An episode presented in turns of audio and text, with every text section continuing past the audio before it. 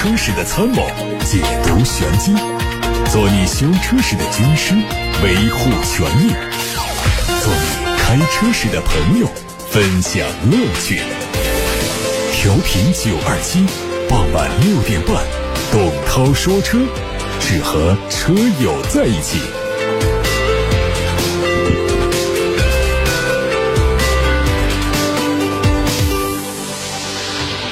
各位好，欢迎听董涛说车。大家关于选车用车的问题，现在可以发到直播间来，零二七八六八六六六六六正在开通热线，还有董涛说车的微信公众号，可以图文留言。看新闻，据国家市场监管总局消息，丰田品牌三家相关公司日前备案了召回计划，将相继召回卡罗拉等三款车型，总共有二十二万多辆。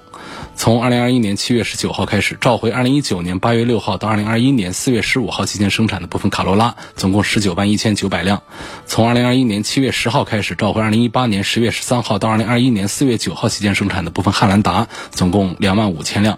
自二零二一年七月十九号开始，召回二零一八年九月十四号到二零二一年三月十三号期间生产的部分进口雷克萨斯 RX 三百，总共一万零九百辆。这次召回范围内的部分车辆，由于零件生产工厂在高高压燃油泵内部构成件组装的工序中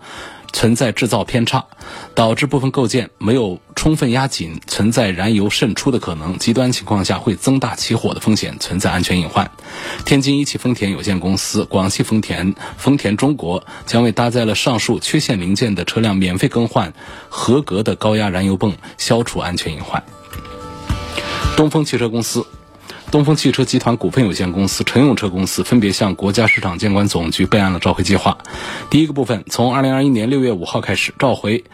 二零二零年九月八号到二零二零年十一月五号期间生产的第七代东风日产天籁和新楼兰，总共两万三千六百辆。从二零二一年六月三十号开始召回，二零二零年八月十九号到二零二零年十一月三号期间生产的部分国产英菲尼迪 Q 五零 L 和 QX 五零，总共四千九百辆。这次召回范围内的部分车辆前轮转向节和后轮的后轴座零件，因为热处理不足，导致硬度不满足要求，极端情况下可能因为外力冲击发生变形开裂，导致车辆无法行驶或者是车轮脱落，存在安全隐患。将免费为召回范围内的车辆检查对属于这个风险批次的产品更换前轮转向节和后轮的后轴座，消除隐患。第二个部分，从二零二一年六月三号开始召回二零二零年九月二十二号到二零二零年十二月十一号期间生产的部分二零二零款的启辰星、启辰 T 九零，总共四千四百辆。因为供应商生产原因，发动机高压燃油泵法兰焊接强度不足，可能发生断裂，导致高压燃油泵不工作，引发燃油压力不足，造成车辆行驶中发动机熄火。这次召回将会免费为范围内车辆检查高压燃油泵的批次号，对属于风险批次的更换为合格的高压燃油泵，消除隐患。最后一个部分是二零二一年十月八号开始召回二零一四年五月十二号到二零一五年十一月二十九号期间生产的部分风神 A 三零两万一千四百辆。范围内车辆因为电子助力转向管柱的扭矩传感器线束和整车中转线的连接不良，引起扭矩信号传输不稳定，极端情况下可能导致电子助力泵转向失效，发生转向沉重的情形，存在安全隐患。这次将会为召回范围内车辆免费更换改进后的转向管柱和转向器电控单元，消除安全隐患。特斯拉中国日前向国家市场监督管理总局备案了召回计划，即日起召回2019年元月12号到2019年11月20号期间生产的部分进口 Model 3电动汽车，总共有311辆。本次召回范围内的部分车辆在装配过程中，可能没有把前排安全带顶部 D 型环固定在 B 柱上的螺钉拧紧到标准扭矩，在极端情况下，如果螺钉脱落，安全带将无法按照设计预期发挥作用，增加了成员在碰撞事故中受伤的风险。这次召回将会对安装孔螺纹进行维修，或者对地形环进行维修更换，以消除隐患。另外，还将召回2019年2月2号到2019年11月20号期间生产的部分进口 Model 3，总共有423辆。范围内的车辆因为没有按照标准扭矩来。紧固刹车前的螺栓，极端情况下车轮可能无法自由转动，并可能导致轮胎失压，增加了车辆发生碰撞的风险。将会为召回范围内的车辆进行免费维修、免费检查，以消除安全隐患。海外媒体发布了一组新款宝马 X3M 的路试照片，预计会在年底或者是明年初正式亮相。作为中期改款，它的改动主要是在外观，整体造型非常接近此前工信部申报图上的新款 X3 和 iX3。头灯轮廓更加圆润，双肾中网更加硕大，前唇部分的造型非常有 M Power 的特色。内饰和配置方面还没有得到任何信息，但是推测会用第八代的 iDrive 系统，动力继续用 3.0T 双涡轮增压直列六缸发动机。相关渠道消息，丰田的全新纯电动 SUV BZ4X 量产版会在年内首次亮相，明年年初会上市销售，尺寸和 RAV4 荣放相似。BZ4X 概念车曾经在今年的上海车展期间亮过相，基于丰田的 eTNGA 打造。它的封闭式前脸搭配的是非常狭长的大灯组，它的前包围两侧还加进了更多的折线处理，车头显得非常宽大。在内饰方面，概念车采用的是一半封闭的巨型的方向盘，仪表盘也采用了环抱式的设计，打造出沉浸式座舱的感觉。尺寸较大的中控屏下方保留了一些实体按键，机械和科技两种风格很好的融合在了一起。新款阿尔法双擎已经上市了，它的卖价是八十三万九到九十二万，在保留豪华版和尊贵版的基础上，新增了顶配臻享版，配上了专属的运动外观套件。和普通版本相比，它的外形更加夸张运动。另外，还对保险杠和侧裙做了升级，看起来也是更加偏向运动的风格，其他都不变。有媒体说，韩国现代汽车集团将削减产品线中百分之五十的传统内燃机车型，把更多的生产资源转向电动车的制造。对于中国市场，韩国现代汽车也有调整。到二零二五年，传统内燃机车型的数量从二十一款会减到十四款。从明年开始，每年都要推新的电动车。另外，还有消息说，现代汽车正计划出售北京现代的第一家工厂。这个工厂是二零。零二年底投入生产的年产能达到三十万辆，后来是因为业绩不好，在二零一九年四月份停产。有消息显示，理想汽车有可能接手。说到理想汽车呢，前不久他们曾经表示，对于自动驾驶辅助软件不会收费。国外品牌特斯拉目前对相关软件是收费的。国内小鹏汽车卖自己的软件收成也不错。对于汽车卖软件挣钱，福特汽车最近做了一个预测，到二零三零年，汽车上的智能网联相关服务的市场规模可能会超过两百亿美元。对于汽车软件盈利，上汽集团曾经表示，今后汽车硬件需要实现可插、可拔、可扩展。而软件呢，要实现可买可卖可订阅。对于软件开发者来说，这确实是个机遇和挑战；但对消费者来说，可能会想到网上流传的一个笑话：一发动汽车，如果不给软件充值，就首先要在车机大屏上看一分钟广告才可以出发。但愿这个愿望不要成真。各位刚才听到的是汽车资讯，下面是跟大家互动的单元，接受大家的汽车问题的咨询。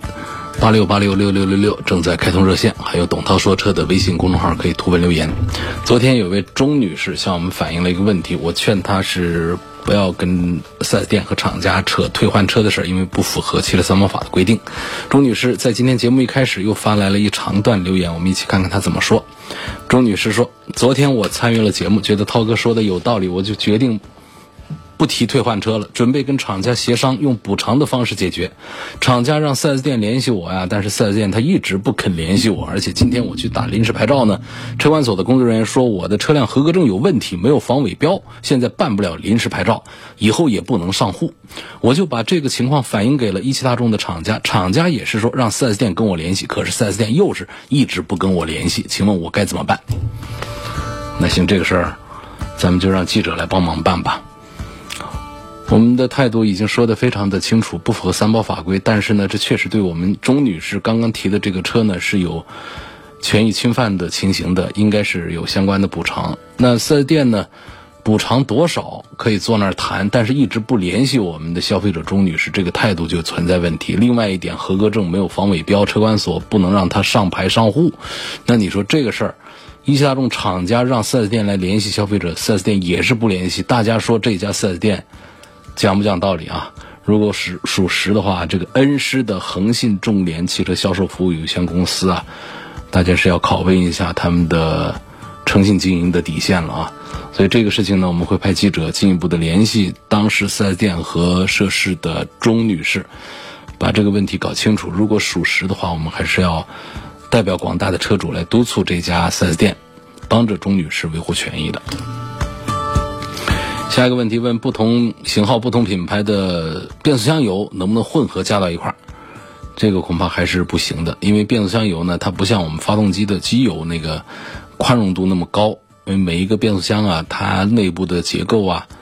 调节的这个精度啊，都有一些不同。包括变速箱油的粘度也都是经过了仔细的计算匹配的，它的散热都是经过了精心设计的。如果变速箱油的承载热量的能力过强或者是过弱，都可能导致散热机构的效能降低，从而影响散热，甚至严重的会导致变速箱的烧毁。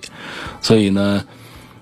呃，长期使用不换油的变速箱，大家会明显的体会到它里面有换挡顿挫的感觉，而换过新油之后呢，情况就会有明显的改善。这就是因为换油之前老油的粘度已经无法和新油相比，它们的属性已经发生变化，而换油之后呢，就会恢复到设计师的理想状态。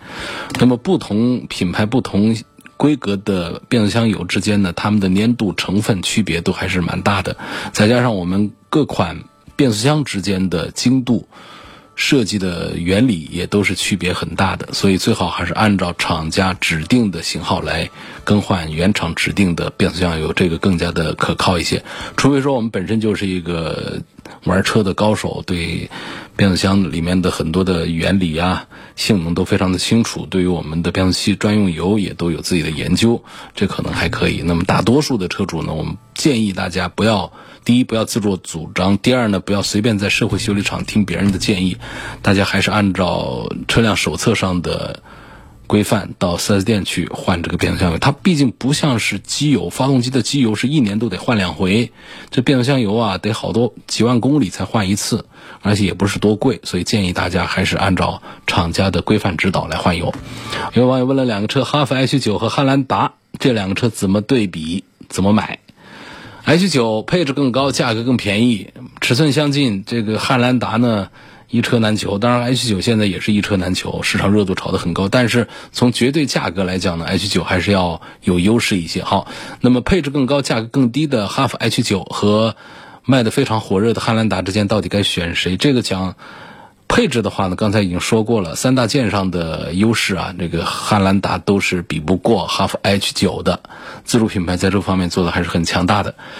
呃，我觉得在驾驶感受上还是能够把区别找出来的。就是你开丰田的汉兰达，还是觉得各方面更加完善。也许你会觉得它的配置低，它的内饰其实用的材料也并不是那么的好。哈弗 H 九看起来还高端一些，但是你在开它的时候，H 九的那种不完善的那种差距和汉兰达之间仍然是存在的。所以呢，从三大件技术靠谱，从整体的车辆的质量来说呢，丰田的汉兰达也还是更值得信赖的。图个省心，大多数朋友也都在选择加价买一个汉兰达所以哈弗 H 九和汉兰达的选择，各位自己掂量。一个网友说：“我的车啊，胎噪很大，不知道是做工材料问题还是轮胎问题，换轮胎能不能解决这个问题？”车呢是风神的奕炫 GS，胎噪两个方面的原因，一个是轮胎本身的性能，不同品牌、不同型号的轮胎，它们的橡胶成分都不一样，所以它们在地面滚动的时候啊，传递到车厢里头的噪音。区别是很大的，有静音胎啊，还有这个耐用的胎，这两个都是不可调和的矛盾。除了胎本身的型号原因之外呢，另外就是隔音降噪。隔音降噪来自于轮拱，来自于门板内部，来自于仪表台，来自于我们的地台底下各种填充物，它们都会一起来隔绝风噪、胎噪、发动机的噪音。所以你这个车呢，觉得它的胎噪声音大的话呢？无非是从这两个方面来做处理，看一下你的轮胎的规格和型号。通常来讲呢，像经济型的车呢，一般不会用那种，呃，静音滚动性特别好的那种轮胎，可能这是一个方面。另外呢，这样的经济型的车呢，他们会在填充物方面有一些节省。所以呢，你要是跟什么车比，同价位的车呢，其实这个这个逸炫也不是说就。噪音大的和人，但是你如果要跟中高档的车来对比噪音的话，你会觉得它的声音大，这个是非常正常的。我也建议呢，其实不用过于的关注这个轮胎呢。你现在如果是个新车，换轮胎也是挺不划算的一项开支，把轮胎跑完了之后。几万公里下来，轮胎要换新的时候，咱们换一副好点轮胎，噪音会有所下降。或者说，我们顺着改音响的这个机会呢，把门板里头啊、轮拱里面呢换一下填充物，把隔音降噪做一下处理，也可以有效的提升车辆的隔音降噪的性能。问镀金是个什么原理？4S 店送了镀金，还有没有必要贴隐形车衣？销售说镀金过完几个月才能贴车衣。那当然呢，你镀完金了，你还贴个什么车衣呢？我建议大家呢，就是可以，如果说是个中高档的车的话呢，建议还是上隐形车衣，这确实是一个非常省事儿的一个做法。镀金这个事儿呢，它价格本身要便宜一些啊。另外呢，就是它隔一段时间呢，它都得做，而且它对车辆的本身的这种擦碰的这种保护性能它是没有的，它在亮度的提升、对漆面的保护上还是非常有效果的。我觉得好一点的隐形车衣呢，不仅仅是提升油漆的亮度，保护油漆表面受化学物质的酸性物质的腐蚀，同时在一些轻微的擦碰当中，也可以有效的保护油漆免受我们比较麻烦的补油漆的这样的一些。困扰，来看一看，通过八六八六六六六六发过来的消息，张先生他希望从性价比、故障率、实用性方面对比一下新款的丰田 RAV4 荣放和本田 CR-V，分别买他们哪个配置比较好？呃，其实他们的性价比、故障率和实用性方面都是旗鼓相当，难分胜负的。如果要分出一个胜负来的话呢，是销量上的差异。本田 CR-V 月销量是两万多，丰田 RAV4 荣放是一万多。这是最大的一个区别。你真要拿两个车放那儿来比的话呢，有的是这个车的长处，有的是那个车的长处，其实很难比出一个上下来。关于买哪个配置比较好呢？关于 CRV 呢，我的态度要更加的明确一些啊。CRV 呢，买两个极端，要么咱们买一个它的最低配的 1.5T 的这个动力的，现在十几万块钱，半下地二十万。呃，图一个经济，然后基本配置也都有，开出去也是个 CRV。而另外一个极端呢，就是买它的插混。这个插混刚上的时间不长，就试驾的时候呢，感觉还是挺棒的。那么这中间的呃轻混，我觉得意义就不是太大了。所以这是关于 CRV 的配置的推荐。两个极端，买它的低配显性价比，买它的插混，价格要贵一些，但是呢又节油，然后性能各方面。又有提升，所以这是关于 CRV。关于荣放呢，其实我的态度呢就更加的混沌一点，因为它跟这个 CRV 的设定呢有一些相近的地方。他们家的2.5升的混合动力呢，在绝对动力方面呢表现还是不错。不过呢，2.5的这个混合动力呢，现在在冬天的时候呢。北方的很多朋友在反映低温和短途行驶比较多的话，它会有机油乳化的一个问题，所以我已经很久不推荐它的这个2.5的混合动力。那么它的2.0呢，在动力上呢又比本田的 1.5T 的要弱一些。不过开这些 CRV 也好，荣放也好呢，好像动力弱一点是没关系的，大家要的是宽敞，要的是耐用。要的是实实在在的一个代步用车，所以这都不太重要啊。但在价格体系上，实际上现在的荣放的价格还比这个 CRV 的还略高一点。因此呢，多数情况下呢，就像多数人的选择一样的，还是把本田的 CRV 略排在丰田荣放的前面一点。实际上，你买哪一个都不会错太远。熊先生的话题是。我有一辆标致四零零八，我去四 S 店的时候呢，师傅建议我加九十五号油，不要加九十二号的油。他说了很多道理，我都听不懂。我看我的车辆手册上写的是这车可以加九十二号的油，啊，他就问我这标致四零零八呀，它到底是该加什么样的油？我觉得手册上写的九十二号油，那就是根据发动机的压缩比推算出来的九十二号油，那就加九十二号油行了。你说加九十五号油不好吗？没什么不好，可能你会觉得发动机略带劲儿一点儿，然后价格稍贵一点儿。发动机对于油品的选择呀，它是有一个向上兼容，就是你的压缩比低的加高标号的汽油是没有问题的，但是你压缩比高加低标号的汽油，它向下兼容是不好的，它就会出现爆震呐、敲缸啊这样的一些毛病。所以像四 S 店的师傅推荐你加标号高一点的油，对于一个 1.6T，我不知道你是一点六 T 还是一点八 T 啊，对于一个涡轮增压的机器来说呢，其实这个建议呢还是有道理。但是呢，不绝对，就是你不是说这个车加了九十五号油呢，就对车其实呃特别好；九十二号油就对发动机不好，不存在这样的情况。以行车手册为准，我们向上兼容，嗯，能够加九十五号加九十五号，你会觉得发动机用起来油要更耐用一点吧？有这样的一点点区别和感觉。有网友问到了玛莎拉蒂的 GT、宝马的 i8，还有奥迪的 RS7，能不能给评价一下？这三个车啊，玛莎拉蒂的 GT 已经是十几年没换代了，就算了吧啊，这已经停产了。4S 店如果你还能搞到车的话，那都库存车。一般来说就是买二手车去了。这车的外观和性能都还行，但是呢，它内饰啊还停留在十几年前的诺基亚时代。它冲着这个复古情怀，买一台二手的玩玩还是可以的。那新款的估计也要换个名堂，呃，换个名称也会做纯电的，所以在这儿我们就不啰嗦了。宝马 i 八呢，这就别看了啊，就从来我是个人，不是说有没有想过买它，就是有没有想过弄一台试驾车来开一下的冲动都没有发生过。你要不然就像保时捷的泰坦一样做一个纯电动，要么就上个大马力的发动机开的带劲。你弄个 1.5T 的三缸发动机加个电动机，搞得两边是不着调，就很奇怪。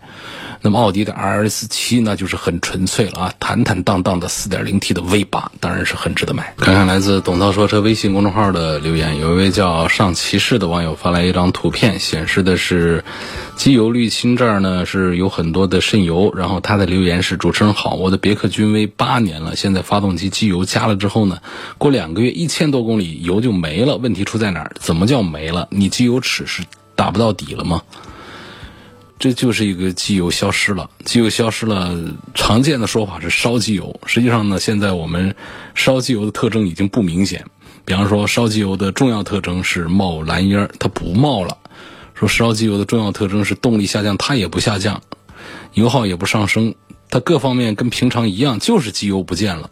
所以是非正常的消失。我们没有办法来解释这种情况。从很多涡轮增压机器的反应来看呢，就是在油气分离等等体系当中呢，有一些机油还是进入到了燃烧室当中，和汽油一块混合燃烧，把它挥发消灭掉了，所以导致我们的机油下降的比较快。而两个月一千多公里，我觉得这个。呃，情况是很严重的，这是需要做处理、做维修的，不要马虎这个事情啊，因为防止我们机油缺失，对发动机造成一个大的伤害。下一个问题问，我的第二台代步车的话呢，宝骏的一幺零零值不值得买？哎呀，这个车我真抱歉，我是没有研究它啊，你不然看一看长城欧拉的那些车吧。下面有朋友希望我能谈一谈芯片短缺的事儿，这事儿没啥可谈的啊，现在把很多的车企。很多品牌的车企啊，都整得够呛。这车啊，几万个零部件，其他零部件都有，它就缺这个芯片。缺这个芯片，这车它就不能出厂，就导致产能大量的减少。这样一来呢，我们消费者只关心自己这一头啊，别的咱们不关心了。说他，呃，厂家有资金压力啊，有一些计划不能完成啊，导致他整个的规划失控啊，等等，这都不是我们消费者操心的事儿。我们操心的是终端买车有没有受到影响。受到的影响主要来自于什么呢？就是供需关系被打破之后呢，它的价格体系会出现变化。比方说，过去供大于求，车子堆着卖的时候呢，它就打折，我们消费者会得到实惠，价格便宜嘛。可是如果它的产能不足的时候呢，会出现一些，尤其一些好车型会出现一些供小于求。好了，懂一点点经济学原理的就知道，当供小于求的时候。市场会有一只无形的手把价格往上调，我们消费者这头就不讨好。你买到的车比往年芯片不短缺的时候要贵一些，这就是带给我们消费者的最直接的一个不好的后果。还有，希望我能够列举一下使用干式双离合变速箱的车型。哎呀，这个名单就特别大啊！大家最爱听到的是大众啊，大众家的就是。现在基本上呢，使用干式的车已经很少了。就是 DQ 两百，见到这个型号的，它就是干式双离合变速箱。呃，像低端的一些低排量的一些 1.2T 啊，一一些 1.4T 啊，常见的喜欢用这个干式的双离合变速箱，其他的像高功率一点的，基本上还是就用上了湿式的七速或者是六速的双离合变速箱。那么再说奥迪和斯柯达，奥迪、斯柯达呢也都是在最低端的产品上才会用上像 A 三呢、Q 二啊这样的 1.4T 啊，斯柯达的明锐 1.2T、1.4T 啊、科洛克啊等等这样的小排量 1.2T、1.4T 呢都会采用干式双离合。在通用家族里面呢，像别克的。一些 1.5T 的动力，还有 1.4T 的，也喜欢。就是不光是别克，还有雪佛兰的，还有名爵系的、荣威系的这些，都比较喜欢用他们家的这个干式双离合变速箱。这个核心的双离合模块呢，跟大众的 DQ 两百一样，都是德国的离合器生产厂家。LUK 生产的，它结构稍有不同，但是工艺差别不大，所以坏起事儿来它是一样的能啊。然后像比亚迪的也喜欢用，比亚迪呢过去的这个干式双离合呢确实是比较糟糕，它现在的湿式双离合呢是其实是比较稳定一点的，这个都可以忽略掉了，它干式已经结束了那个时代。包括现代的一些车商也喜欢用，呃，这就不一一的列举了。有网友问：荣威 E 六的车子值不值得买？希望能够给一点意见。呃，荣威的产品呢，其实在做工上还是挺不错的，在我们的自主品牌里面，它的做工、形象设计各方面都还是呃很不错的。但是呢，它的动力单元、它的新能源的单元呢，实际上我仍然是觉得成熟度还是不够。我建议大家在购买的时候呢，还是可以。考虑一下其他的自主品牌的产品。还有网友问：大众的干式双离合器的寿命有多久？这个变速箱的寿命呢？那肯定得是个几十万公里。但是问题呢？我们讲它的出故障的点呢，通常还是干式双离合得跑个几万公里之后出故障会多一点。新车。你开不出多少的区别和问题来，比方说两三万公里之后，它容易出现一些毛病，但不代表着两三万公里之后，它这个双离合就到了使用寿命，不是的。一台变速箱的设计的话呢，肯定都得有个几十万公里的使用寿命。还有网友问，机油有没有保质期啊？那是有的，跟我们牛奶一样的，跟食品一样的，都会有保质期。呃，一般来说呢，工业用的润滑油呢，它不大会标注这个保质期，但是呢，不代表着它就没有什么。保质期，因为国家规定的机油保质期呢，得是个五年。那有一些机油的保质期可以达到十年以上，所以通常三年以内的机油呢是没有什么问题可以用的。因为机油它不是食品类、药类啊。质检总局也有个规定，保质期超过多少年的产品是可以不标注、不写保质期的。这就是为什么有的机油上会写着保质期啊，三年、五年；有的机油上它保质期长，它不写保质期，就这是国家允许的。另外呢，全合成机油呢，它要比矿物油的保质期啊要稍长一点。机油被划成多种等级，有矿物油，有合成油，啊，有全合成油，所以机油的保质期它不相同。普遍的保质期是三五年，当然前提得是没开封啊，并且呢是在阴凉干燥的地方存放。你不能说我开着风放太阳底下晒，我还有三到五年，那不可能的。开封的机油它容易接触空气发生氧化的。然后呢，它会减短机油的保质期，然后机油开封氧化之后呢，还会变得浑浊不清，呃，会出现一些性态上的一些变化。那么，影响机油保质期的主要因素呢，就还是一个储存环境的温差大大小啊，湿度高低，然后机油的变质也就会出现不同的速度。正确的情况下呢，就是在密封阴凉的条件下储存机油。所以一般说，机油最少都有个三年的保质期，长的有十二三年的保质期。机油它不是食品类，不是药品类，一般也都不大会标出保质日期。所以这个大家就是自己心里有数。这个机油看一下生产日期，心里加上一个三五年，你看看这个机油是不是就可以加装可以买了。